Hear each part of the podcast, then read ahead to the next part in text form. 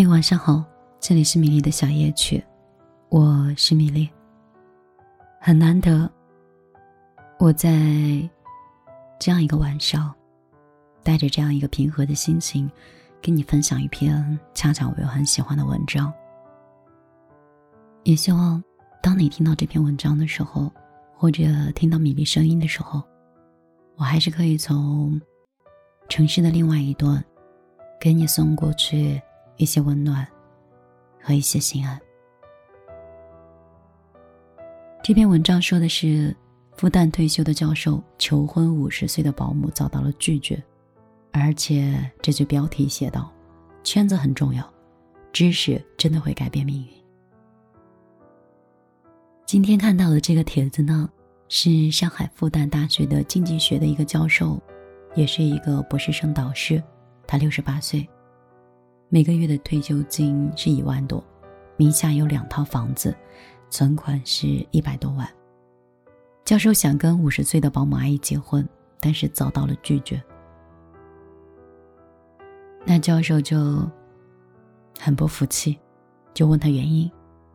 保姆说：“划不来呀，现在工资是七千，结婚就没工资了，房子又不给我，还要免费干活。”那是傻了才结婚。教授问：“怎么才能结婚？”保姆说：“那你在房本上加上我的名字。”教授就陷入了沉思。有人说，教授是不想付工资，被保姆拆穿了，保姆才是真正的经济学家。也有人说，结婚就成了教授夫人，不结还是一个保姆，身份不一样。也有人说，不愧是经济学教授的保姆，近朱者赤，近墨者黑，有样学样呀。所以圈子很重要，知识会改变命运，在教授家里那真的是没有白干。这让我想起曾经因为没有见识被嘲笑过的一幕。记得那个时候啊，跟朋友一起看珠宝，看到琳琅满目的钻石，我很惊叹的说：“哎。”这一块小小的玻璃怎么就这么贵呢？后来朋友很委婉的跟我说啊，他曾经在毕淑敏老师的一本书里上面写道：“别被它的光芒晃花了双眼，钻石其实就是煤块，而且是缺氧的煤块。煤炭和钻石呢，它们的原子结构都是碳，只有分布的方式的差异。”煤块在高压和高温下形成了钻石。那大多数的钻石的历史比地球上最早的植物和植被还要久远。当我知道的时候，我就惊呆了。原来我一直以为的钻石竟然是煤呀！我突然觉得自己很没有文化，没有见识。而对方呢，用善意的方式提醒我，就是我的内核是空的。这就是人跟人之间的差别。我虽然是大学毕业吧，但是思维认知上可能还比不上这位保姆阿姨。所以看了这个新闻之后，我首先意识到的就是要提升自己的内核。我生活在十八线的小城市，很多时候我看到网上讨论的一些问题，我会感到自卑，因为在言谈之间，我觉得自己跟别人不是一个层次上的。就像在《欢乐颂》中的安迪。起点赵医生，他们对话的时候，曲筱绡根本听不懂，他胡乱接话，反而让双方都觉得很尴尬。有的时候，他们讨论书籍，用其中的隐喻对话，乐此不疲，而曲筱绡呢，就像一个傻子一样，完全听不懂。此刻他在国外的经历，不过就是一块遮羞布。这部剧最扎心的地方就是那句。常与同好争天下，不与傻瓜论长短。当曲筱绡对安迪说出这句话的时候，就突然意识到，好像在说自己傻。至少曲筱绡还是有见识，这些见识助力他在事业上进步的速度很快。而我呢，经常觉得自己又傻又挫又穷，而且还没有见识。但是很庆幸，我们生活在一个最好的时代。互联网让我们看到了很多有限城市视野之外的精彩的世界。曾经坐井观天，只盲目的以为世界就只有井口这么大。后来互联网呈现了满天繁星，这才真正的感觉到什么叫无边无际。互联网就像一个镜子一样，越见识到精彩的世界，就越能发觉自己的不堪。就像黑明泽写的《癞蛤蟆的油》，在深山里，有一只特别的蛤蟆，它与同类相比，它不仅外表奇丑无比，而且还多长了几条腿。人们抓到它之后，就把它放到了镜子前，还有玻璃箱内。蛤蟆一看到自己丑陋不堪的外表，吓得不禁出了一身汗。这种油。是民间来治疗烧伤和烫伤的非常珍贵的药材。晚年回首往日，黑泽明自语，就是那只站在镜子前里的蛤蟆，发现自己从前的种种不堪，吓出了一身油，于是就写了这么一部《蛤蟆的油》。他坦然直面过去的一切。在淡淡的叙述中，留给我们诸多的感受和启示。只有正视自己，才能更好的改变自己。没错，互联网可以打开你的思路，但是它没有办法改变你行动的路径。于是我学会了借助互联网去打开思路。当我鼓起勇气想改变自己，努力做一件事儿的时候，很多人都会说。那是电视剧的情节，你真的很天真。那些网上的逆袭是别人的故事，但不是你。你看，但凡我们思维跳一个台阶，环境就很快会把你拉回现实。实际上，我们很难走出原来的圈子。思维没有形成成长定势的时候，却很难指挥你的行动的。我们每个人的大脑中都会有一个思想的牢笼。那这座牢笼呢，是由经验打造，牢不可破，比钻石的硬度还要高。那唯一的破解的方式呢，就是不断的学习和提升自己，要逃出禁锢思维的这种牢笼。在我们成长的道路上，我们要多读书，要拼命的读书。李尚龙在《三十岁，一切刚刚开始》这本书里写道。二十多岁最伟大的投资，就是把自己放在各个领域里，疯狂的去阅读，拼命的成长，让这些思想长在你的身体里，让这些文字刻在你的记忆里。是，如果一个人不读书，决定着他的价值观很大程度上是身边的亲朋好友。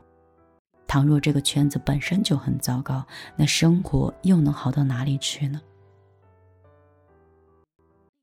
当你拼命读书的时候，正能量就会一遍又一遍的冲刷你的大脑。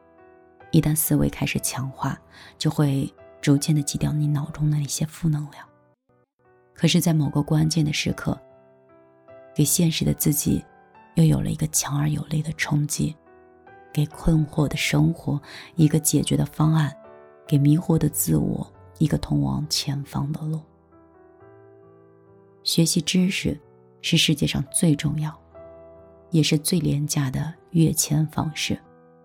不断的读书学习，会潜移默化的提升我们的见识，影响我们的思维，进而帮助我们对一件事儿做出判断，指导我们的行为。当你的知识的密度越高，见识越广的时候，往往包容度就会越高。你看待事物不会一直停留在自己的认知偏差中，因此也不会轻易的被他人的语言所左右。所以说，钻石不是天生就是钻石，它原来不过是一块缺了氧的煤，因为压力改良成了钻石。高手不是天生就是厉害的，他们原本可能只是一个癞蛤蟆。在奇葩说当中有一道辩论题：二十岁有一个一夜成名的机会，你要不要？蔡康永说：“我访问过很多杰出的人士，他们都一试再试，狼狈的要命，试了二三十次之后，终于试到了一个机会，然后他做成了。成功后，就被别人描述为嗯，这个人的眼光很锐利，他抓住了机会，然后实现了自己的价值。你看，所有的一夜成名，就像是一颗闪闪发亮的钻石。但是在成为钻石之前，他们就像是拼命跳出井口的蛙，做了无数次的努力，无数次的尝试，才跳出了命运的井口。某一个大佬的眼光很犀利，抓住了机会，逆风去翻盘，一夜暴富。那这就是一个传说。机会不是被他抓住的，机会是被他试出来的。蔡康永说：“这道题很阴险的讲了，二十岁的时候有机会，但没有讲这个机会是怎么来的。很多人都误以为说是天上掉了馅饼，好像是钻石就是天生的。就比如说马薇薇，她是一个重度的抑郁患者，她出道以后不断的被网络暴力，很多人没有盯她的内容，只是说她长了一张刻薄的脸。”黄执中，一个风度翩翩的少爷，却在童年时被排斥、被欺负，在谈论自己过去的时候多次哽咽，一度到了不敢要孩子的地步。萧晓，一个站在台上被调侃“少奶奶”的娘炮，一个单亲家庭成长起来的人，被很多人嘲笑，只会说段子耍小聪明，他却把质疑变成了宝。四年，就逆袭成了冠军。他们都在自己的缺陷中不断的吸取知识，不断的翻阅资料，打磨稿子。他们经常通宵达旦，在这样的环境下，在这样的压力下，活生生的把自己这颗破碎不堪的煤炭变成了一颗璀璨的钻石。今天，他们的成绩有目共睹。当你的成绩耀眼到可以被肯定的时候，再也没有人会盯着你的缺陷看了。生活中的每一场绝地反击，都是知识带来的叠加效应。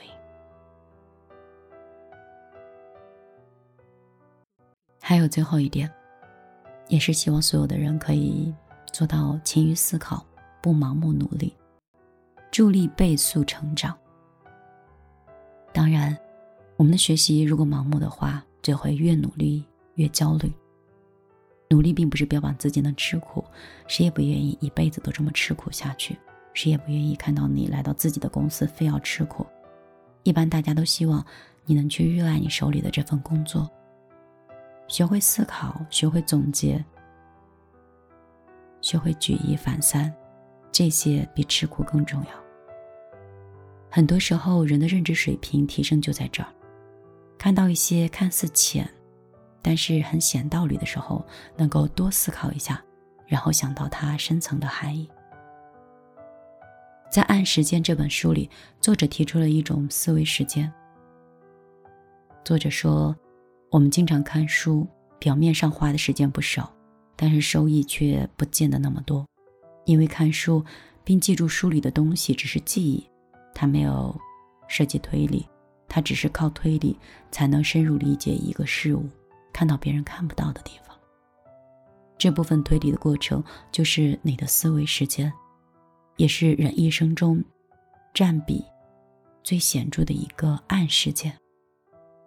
所以很多人尽管学习的时间很长，但学习的密度极低，结果乘起来还是很低，这是一个非常普遍的现象。所以，要跟你说，获得多少，并不取决于读了多少，而取决于思考了多少、更多深。在不断的揣摩过程当中，你是在打磨自己的思绪，会了解到更深刻的东西。对于问题性及解决问题的思路上，会有更深的认知。我们千万不要小看这些看起来微不足道的行动。日积月累的，将会产生巨大的效应。懂得思考的人会倍速成长，让时间翻倍。这就是为什么会有人玩的不比你少，看的不比你多，但比你走得更远。如果我们能经常去练习理性的思考，不断的反省，经常转换角度去看问题，那么这么思维的习惯逐渐也会变得强大起来。我们大多数的人都是普通人，会焦虑，会失落，会自卑，会在自己的思维中不断的挣扎，但是我们可以一点点的改变。所以不要小看每天进步一点点的力量，这就是你生命中的蝴蝶效应，能带动整个系统长期且巨大的链式反应。人的出生自己无法决定，周围的家人、亲朋好友基本上都是固定的，也无法改变。我们真的可以通过读书跟牛人对话，生活就像是一条漫长的跑道。在前进的路上，不断的拼命读书，不断的深度思考，不断的迭代自我，这才是治愈一切的良药。生活可以破碎不堪，但是每个人都可以乘风破浪和升级自己。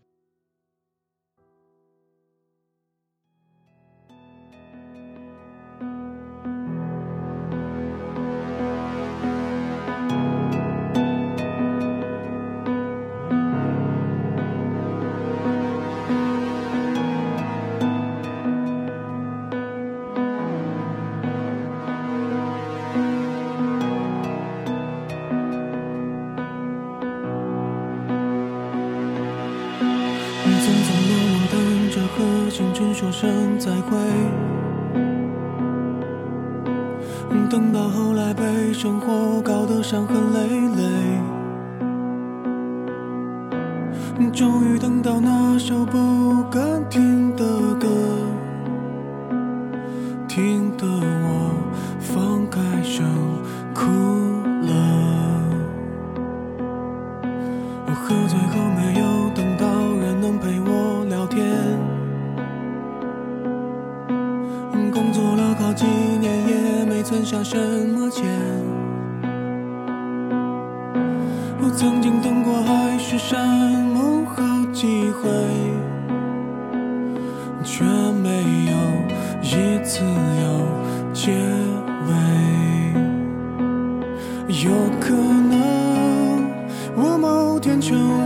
孩子的长辈，有可能我把后面几十年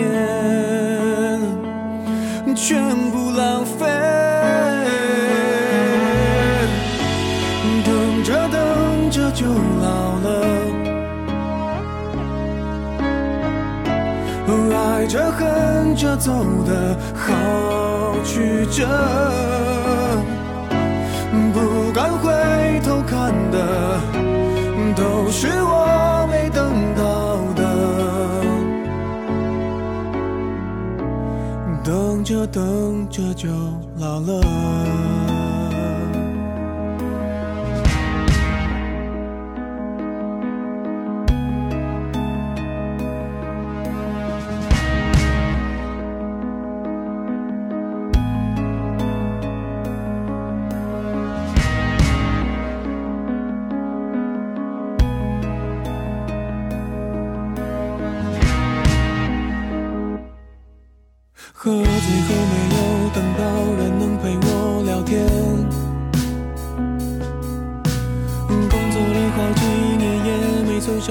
么钱。我曾经等过海誓山盟好几回，却没有一次有结尾。有可能我某天。成为孩子的长辈，